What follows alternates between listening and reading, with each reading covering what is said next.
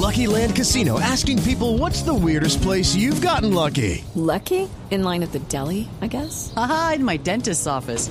More than once, actually. Do I have to say? Yes, you do. In the car before my kids' PTA meeting. Really? Yes. Excuse me, what's the weirdest place you've gotten lucky? I never win and tell. Well, there you have it. You can get lucky anywhere playing at LuckyLandSlots.com. Play for free right now. Are you feeling lucky? No purchase necessary. Void where prohibited by law. 18 plus. Terms and conditions apply. See website for details. El doctor Jaime Granados es el abogado del senador Uribe. Es uno de los más reconocidos penalistas en Colombia. Doctor Granados, buenos días. Muy buenos días, Néstor. Un saludo muy cordial a ti y a toda la mesa de trabajo de Blue Radio. ¿A dónde van a llevar el caso de la, de la chuzada de la Corte Suprema al senador Álvaro Uribe?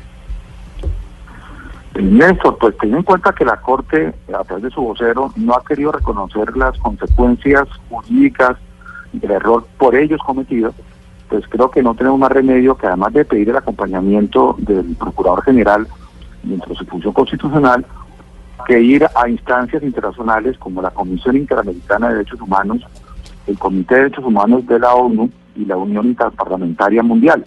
Eh, creemos que en esos escenarios internacionales un precedente muy fuerte se puede crear para que esta situación pues no se va a presentar en Colombia.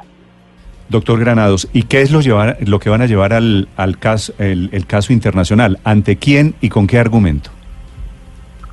El primer argumento es que se ha desconocido el derecho que tiene todo ciudadano a eh, la inviolabilidad de sus comunicaciones. Es un derecho humano fundamental contenido en todos los instrumentos de derechos humanos, la Declaración Universal, la Convención Universal, la Comisión Interamericana de Derechos Humanos, eh, la Comisión Europea de Derechos Humanos, etcétera. En segundo lugar, que un senador de la República, expresidente de la República, el senador más votado de la historia, el, el líder de un partido político, además de gobierno, pues no puede ser impunemente chuzado por una Corte Suprema o otro poder público eh, sin que pase nada.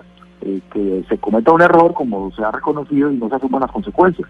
Se le pretende echarle la culpa Mm. al legado Mandela de la cadena, como en este caso de la Policía Judicial. Primero se dijo que había sido culpa del representante eh, Córdoba Manyoma, después se dijo no, que había sido culpa de que él no había hecho que no era su teléfono, después de que fue la Secretaría, luego que fue la Policía Judicial, en fin, la Corte no ha querido asumir las consecuencias de su error. Y si no lo hace la Corte Suprema, pues en Colombia no hay más remedio que ir a otra parte, y esa otra parte es la Comisión Interamericana de Derechos Humanos, el Comité de Derechos Humanos de la ONU y la Unión Interparlamentaria Mundial. Sí, doctor Granados, la Corte Suprema dice que no fue un error, la Corte no reconoce un error, la Corte dice que chuzó el CTI, que la interceptación la hizo el CTI, y que si la orden la da la Corte Suprema de Justicia no es un error.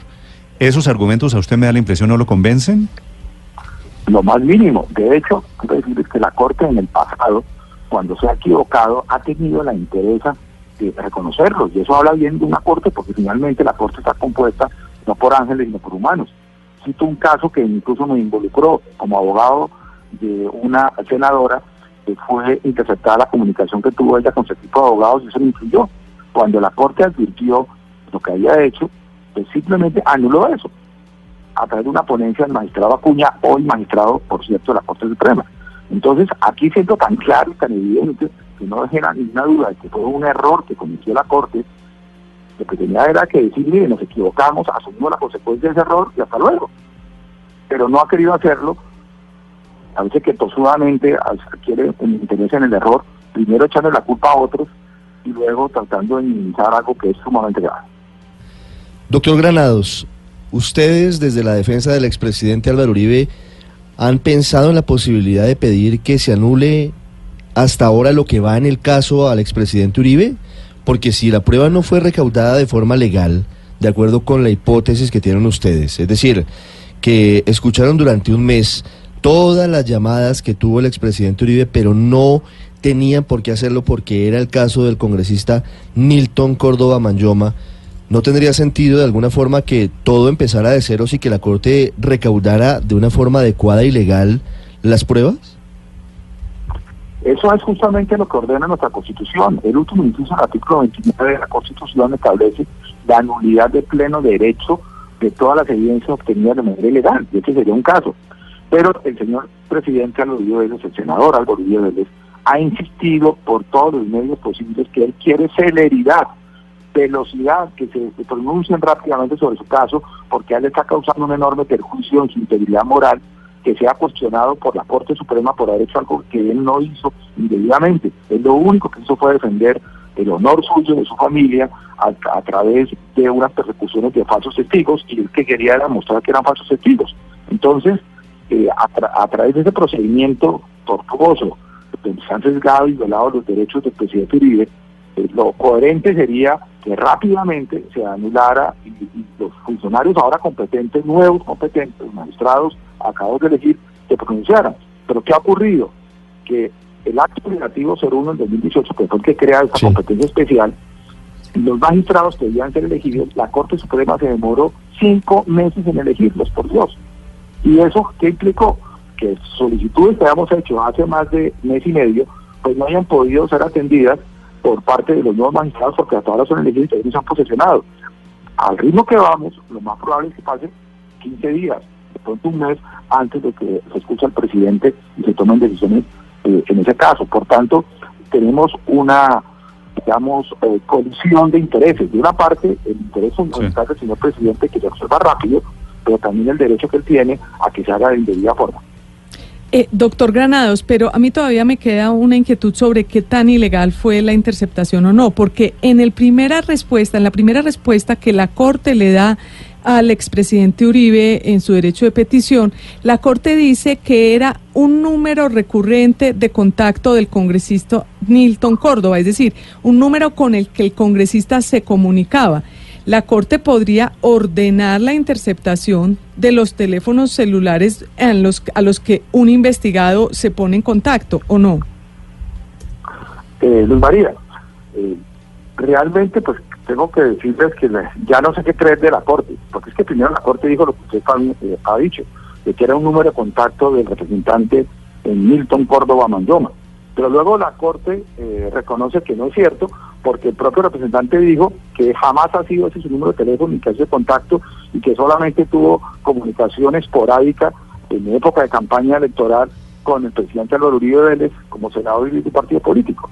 Por tanto, esa tesis se desbarató por sí sola. Segundo, y eso es muy importante, la Corte en la entrevista que le acaban de dar al presidente de la Corte, que es su vocero institucional, está diciendo que lo que pasó era que, que apa- que aparecía ese número en los oficios que la Corte le dirigía al representante Córdoba Mandoma. Y como el representante Córdoba Mandoma no le dijo a la Corte que estaba equivocado, la Corte asumió erróneamente que ese número era de él. Pero ese error lo cometió fue la Corte. Tercero, en la misma entrevista, el presidente de la Corte está diciendo que finalmente los que de- debían verificar eso eran los del CTI, la Policía Judicial. Entonces, pues, si alguien se equivocó, pues sin duda fue a la Corte o fue la Policía Judicial, pero la responsabilidad última la tiene la Corte porque la Corte es la que ordena interceptar las comunicaciones. Y la Corte ha reconocido que nunca ordenó que se interceptara el teléfono del presidente Uribe Vélez en ninguna investigación. Por tanto, un ciudadano y el presidente Uribe senador de la República, no es menos ciudadano que cualquiera, tiene derecho a que sus líneas telefónicas no sean interceptadas y menos pues, ilegalmente. Ahora, eso no significa mucho menos que el presidente tenga temor o preocupación por lo que él ha dicho, porque ustedes lo conocen, el presidente dice todo lo que piensa y lo dice públicamente. Él no tiene un doble discurso, él tiene solo un discurso.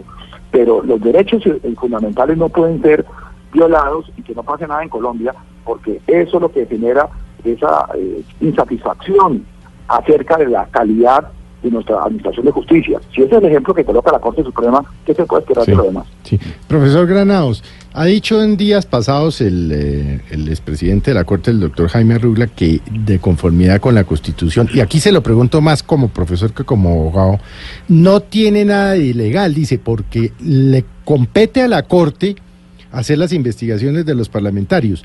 E inclusive va más allá, dice, así como interceptaron un teléfono y descubrieron que era otro, de otro parlamentario, allí puede haber cosas en favor o en contra, asumiendo, no le quiero personalizar, que la otra persona diga, no vayan a hacer eso porque eso es un delito, pues iría en su favor.